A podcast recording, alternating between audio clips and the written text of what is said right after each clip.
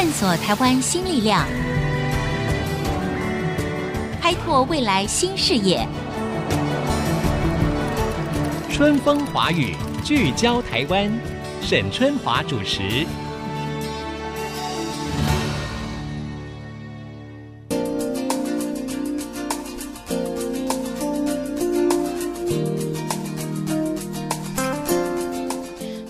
欢迎收听《春风华语》，聚焦台湾，我是节目主持人沈春华。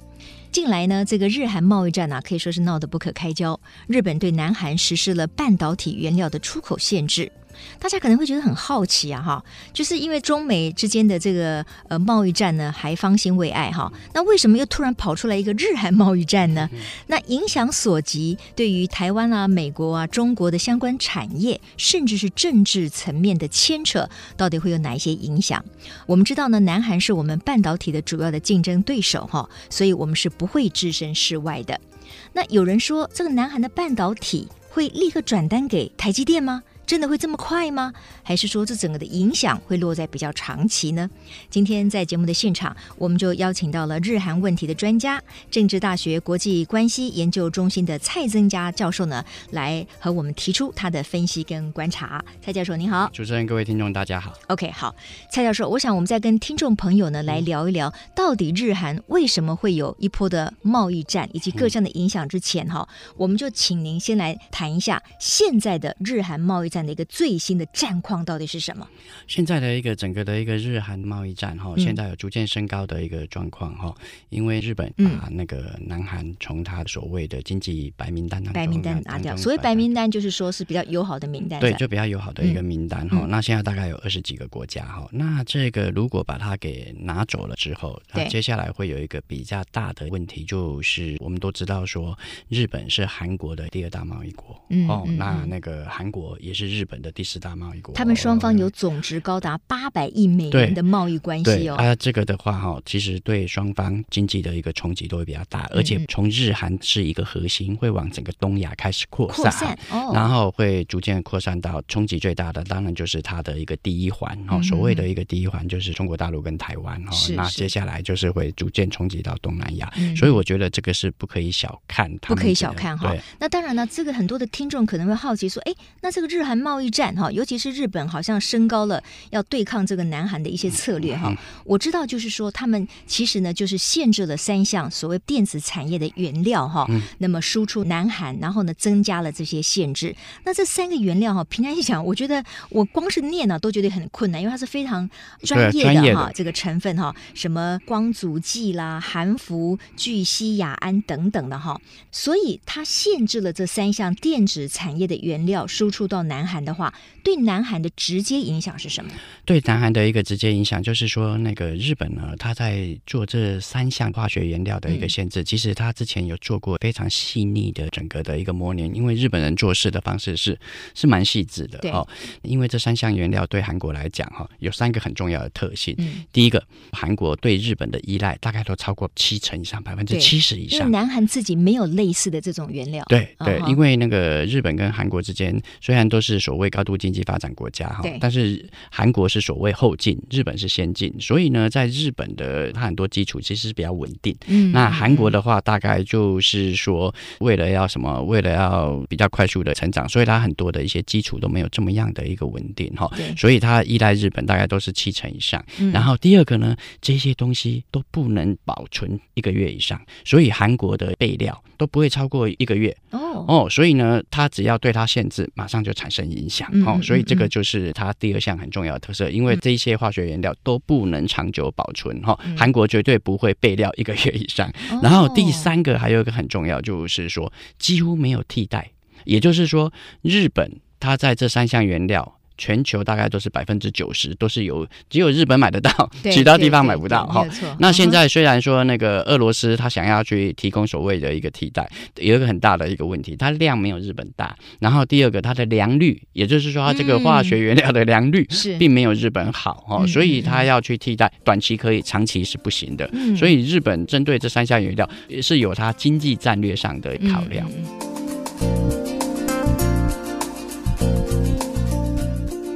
OK，好，也就是说呢，这个日本现在想要对付南韩呢，嗯、我们说打蛇要打七寸嘛，对不对？对，它等于正中要害了。对，因为我们知道南韩它企图成为全球半导体，能够称霸世界。对，所以日本这么一来，这个禁令就让它称霸全球的半导体产业的计划呢就受阻了哈。嗯、那大家觉得很奇怪呢，为什么最近日本火气这么大哈？为什么要禁止这三样非常关键的半导体的这个原料输出到韩国哈？嗯、据我所知，它现在要经过审核，而且这审核期呢要长达三个月，对，备料只能够一个月，对不对？对，对，所以它当然就受到很大的冲击了哈。所以我们来谈谈这个原因，为什么会掀起这一次的贸易大战？我觉得这个有外部因素跟内部因素哈，两个之间相互的一个交错。嗯、我们先看看那个外部的因素哈。嗯、我们都知道说，自从文在寅上台之后哈，就是不断的把日韩慰安妇协议啊不承认，把它撤销哈，要跟日本重新谈哈。对，然后当然最主要的一个导火线是在去年十月。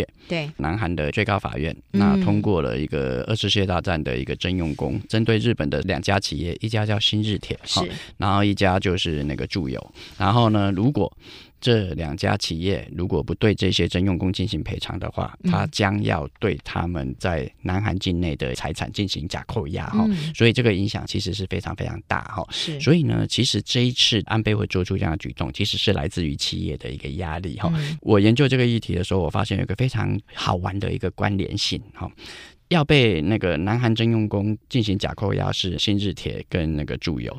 那新日铁它的上面的一个集团是三井，哈，也就是说三井跟住友这两家，哈、嗯。那现在呢，生产这三个化学原料又是三井跟住友，哦，哦，所以他们之间其实是有这样子的一个关联性，哈，也就是说利用这样子来去进行所谓的一个报复。嗯、你要扣押我这两家企业的财产，我就限制你这两家企业在产的一个化学原料，嗯、对你进行所谓的。的经济上的一个重击哈，这个是大概就是日韩之间的一个外部的因素哈。那另外内部的一个因素，这个是一个非常长期性的，也就是说，最近在川普逐渐从东亚之间的一个势力退出，其实日本呢已经开始逐渐要来去走出它的一个自主的外交政策哈。过去日本大概都追随美国外交政策，日本过去呢从来没有在。美国的一个范围之内，单独对一个国家来做经济制裁。嗯，那这一次是日本单独没有经过美国的同意，然后就做出这样的经济制裁。所以可见呢，安倍在他的第三任期其实是逐渐要走他的自主外交的路线。嗯、这个对我们台湾来讲哦，会是一个非常大的影响跟冲击哦。嗯、因为呢，过去我们常常在讲说台日关系是非常好的哈，啊，日本绝对不会对台湾怎么样。但是我们绝对要改变这样子的一个思维，因为呢，这一次的一个日本不只是针对这三项化学原料哈，他们是针对六十三项，他们具有优势的产业，有很多其实都会影响到台湾。一旦我们台湾没有好好处理台日之间的一个关系，有可能我们会成为下一个被日本经济报复的一个国家。我觉得刚才蔡增加教授讲那个非常重要的一点哈，就是说现在全球各个国家，尤其是主要国家，他们真的都想走出自己的路。对，日本在过去他可能做出任何重大的国际关系相关的一个举措。对，可能都要先探探美国的意思。对，但是这一次呢，他居然会这么大胆的针对他的邻国南韩做出了一个，嗯、有些人认为说这个不只是贸易战，这根本就是对所谓南韩的经济制裁哈。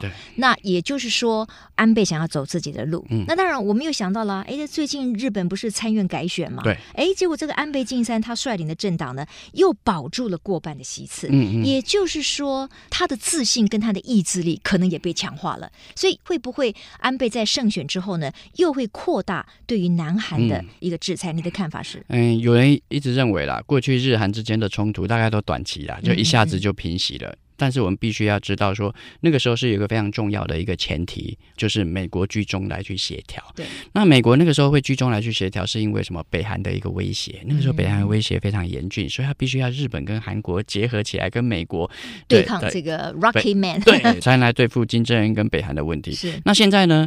北韩之间的问题已经逐渐 cool down 下来了哈，嗯、那美国跟北韩之间也有它直接对话的一个管道了，所以呢，相对的日韩之间的 能不能合作，对美国来讲就不是这么重要，而且还有川普上台之后，他对于去协调哈，去调停，川普一直非常不喜欢，所以这一次呢，就是只有谁，只有美国的一个国务卿那个庞培奥，他就说，哎，美日韩三个国家。我们来谈一下吧，来对话。对，所以他也没有办法提出一个比较具体的方式来去解决这样一个问题哈。所以我认为这一次的日韩的这个贸易大战会是一个 long term，会是一个比较长期的。我们可以看到哈，这一次安倍呢在参议院胜选之后，一点也没有放松。之前有人说啊，是安倍是为了参议院选举所以还在做这样的事，但是看起来好像不是哈。所以我觉得这个既然是一种长期的一个效应，既然是一种长期的经济效果，我们就必须要去考虑遇到对我们台湾自身的一个影响。对，我觉得任何一个国家的领导的人物哈，他会做出一个国际间的重大的策略，其实可能都是息息相关，可能不完全只是经济方面的。那刚才呢，蔡教授提到的，就是说大家在研判呢，就是说为什么两国日韩之间会掀起这个贸易战，其实有历史性的因素。就你提到了所谓征用工嘛，对，征用工，这个征用工已经要回溯到二次大战的时候了，对不对？就是当时呢，呃，日本呢有强征韩国的一些劳工到日本的大企业嘛。那后来呢，这个南韩的法院呢，在最近这几年的时候，做出了日本赔偿过去征用工的家属，对、啊，可能一个人要一亿韩元，所以日方就非常的不满，对、啊、对，对不对？好，当然呢，我们在了解一下这个日韩之间的贸易大战的时候，我们当然最重要的关切就是说，那跟我们台湾到底什么关系？哎，有关系哦，因为这是一个地球村啊，别忘了啊、嗯嗯。所以呢，在广告回来之后呢，我们要继续来请教正大国际关系研究中心的蔡增佳教授，请他来谈一谈在日韩的贸易战方兴未艾的情况之下，对于台湾甚至对于中国一个影响又是什么？马上回来。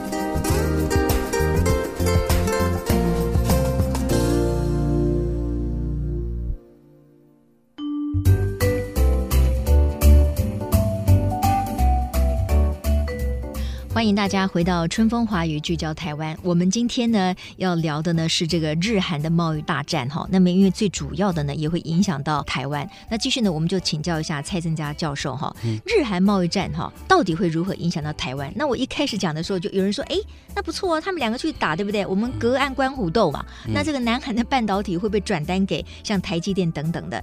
那您的研判是什么？我觉得可能短期之内哈，可能台湾就会有一些转单的一个效应哈。也就是说，本来是下单给韩国的，那可能就下单给台湾，甚至下单给中国大陆哈、嗯。所以有人说，中国大陆跟台湾会是两个短期之内的受惠国哈、嗯。但是呢，这个对我们台湾来讲哈，这个是正面，但是也有负面的一个影响。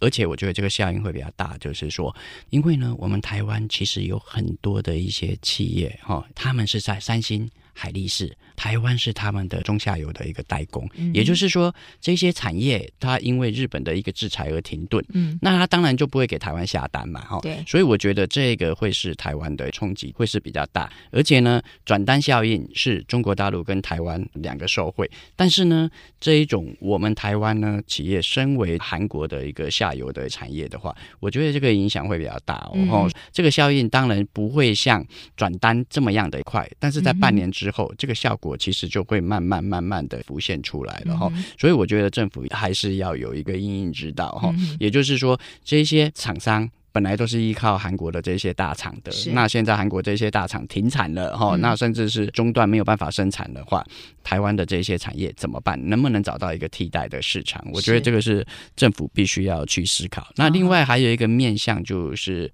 贸易大战哦，不会是只有一个国家受伤哈、嗯。那日本时间一长，日本也会也会受伤。为什么？因为它本来这些化学原料主要都是卖给韩国，现在卖不出去，那怎么办？哦、嗯，那它当然也会受到影响哈。那我们台湾跟日本之间的关系也是非常非常的密切。一旦日本的经济受到影响，台湾的经济也是会连带的受到影响。也就是说，日本跟韩国这两个国家是台湾的一个上游的产业哈。当上游产业出现了冲击，甚至是衰退的一个影响。我们在中游跟下游台湾的这些产业，一定难以避免，一定也会受到这样的影响哈、嗯。所以我觉得这个是对于我们台湾比较不好的一个地方。所以这个呢，日韩贸易大战对台湾有利也有弊。嗯，但是呢，短期间可能是利，但是长期来看其实是弊。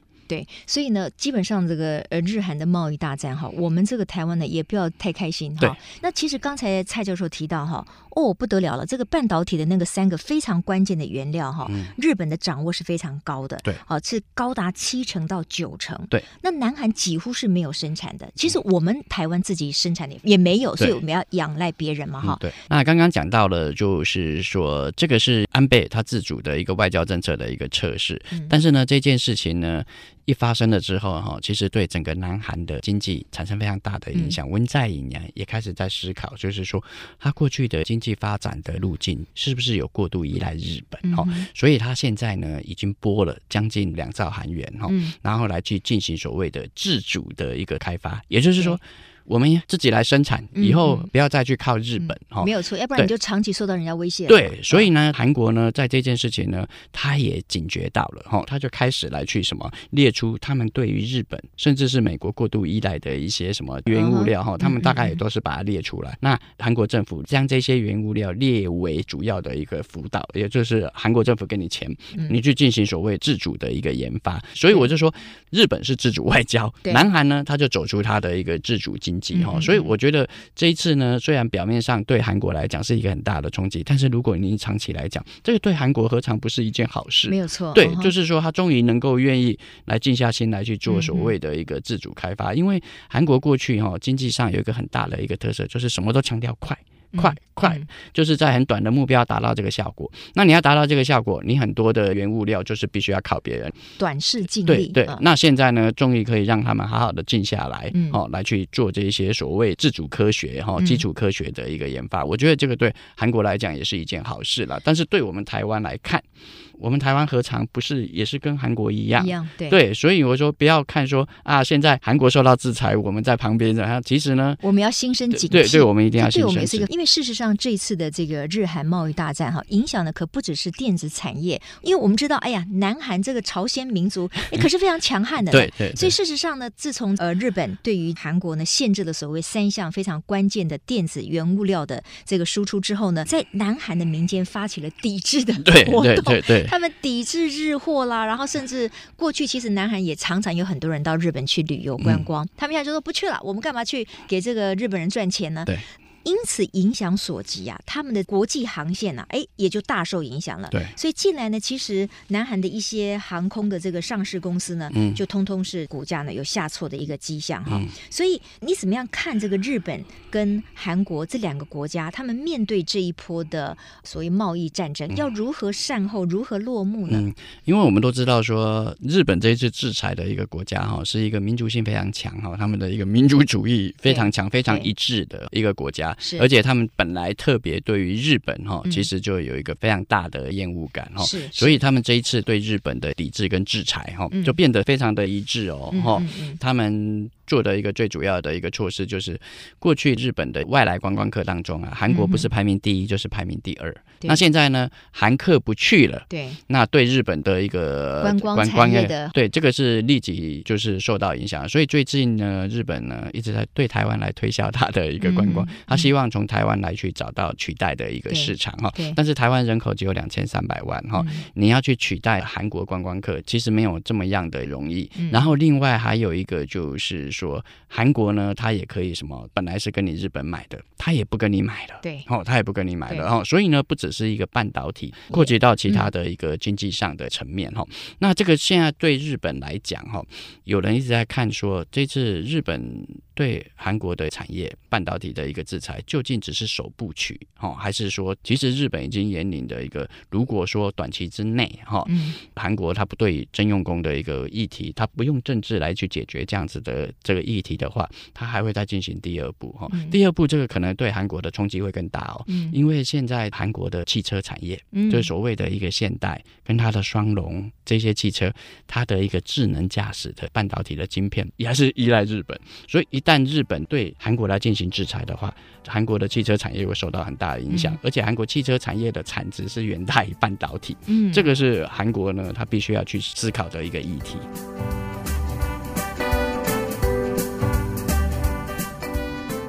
所以呢，现在当然有很多的观察家也认为说，这一波哈，日本跟韩国之间他们互相的冲突，嗯或者是较劲哈，嗯、恐怕一时之间呢还无法落幕。对。那在这样的情况之下呢，有的人就说了，那中国会不会趁势而起呢，成为这一次日韩贸易战争当中的得力的一个国家呢？你、嗯、你认为？短期之内呢，应该转单比较多，会到中国大陆去哈，嗯、而且中国大陆在那个半导体的一个发展哈，也是深耕已久哈。对。所以我觉得中国大陆可能会是一个比较大的一个获利者哈。嗯、但是南韩的半导体跟中国大陆的半导体比较起来，就是南韩的半导体毕竟比较成熟，在品质啊，哎，对，或级数上面，恐怕是没有办法对立刻跟这个南韩相提并论。对对对，而且呢，现在中国大陆还有一个比较大的难题，就是它跟美国之间的一个贸易战。嗯哦，所以呢，美国的企业一定是不会向中国大陆来去采购嘛，哈，所以这个也是它比较大的一个难题哈。是，所以我觉得这个都是一个相互影响的哈。那现在我们必须要去政府必须要去思考的一个议题，就是说，一旦日韩的贸易战成为一个长期的一种战争，那我们台湾我们台湾该怎么办？那产业该怎么样去应应？我觉得我们必须要有一个 SOP 的一个措施。那蔡教授，您会如何建议？就是说，我方的政府要如何的因应，同时要跟产业之间可能也要有所建议。对，不要等到问题真的非常严重的时候，其实那个时候恐怕亡羊补牢也来不及了。对，我们那个政府其实最重要的哈，现在第一步啊，应该就是说这个日韩贸易大战，那台湾有哪些产业？会受到冲击，会受到影响。我觉得政府必须要很非常具体的把它给罗列出来。哈、嗯，看起来应该就是电子业相关吗？对，可能接下来如果他们再继续扩大到所谓汽车产业的话、嗯、啊，那那个整个的一个面向就会更大。所以，我们政府在冲击的一个产业上，应该要把它分成短期、中期跟长期哈，嗯、而且要非常详细的把它给做出来。嗯、然后呢，冲击之后，政府要怎么样来对这些产业来进行辅导？啊，甚至是所谓的一个补助，哦、我觉得这个我们政府都必须要先有 SOP 的一个做法哈。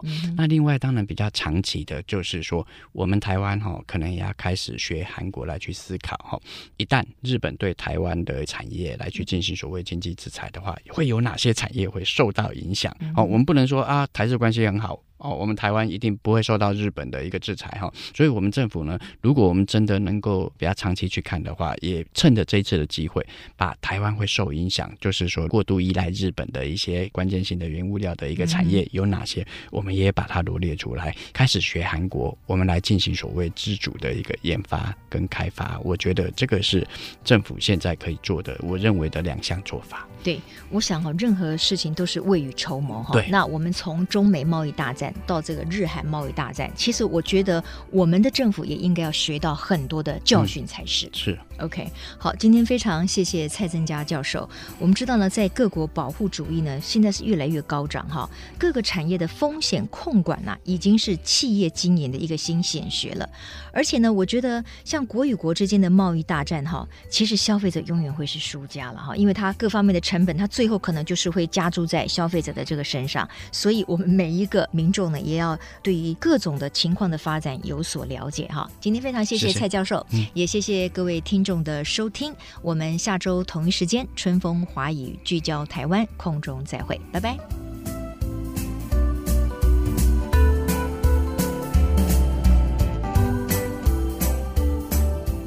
本节目由世界先进机体电路赞助播出，探索真相，开拓未来。世界先进机体电路与您一起聚焦台湾。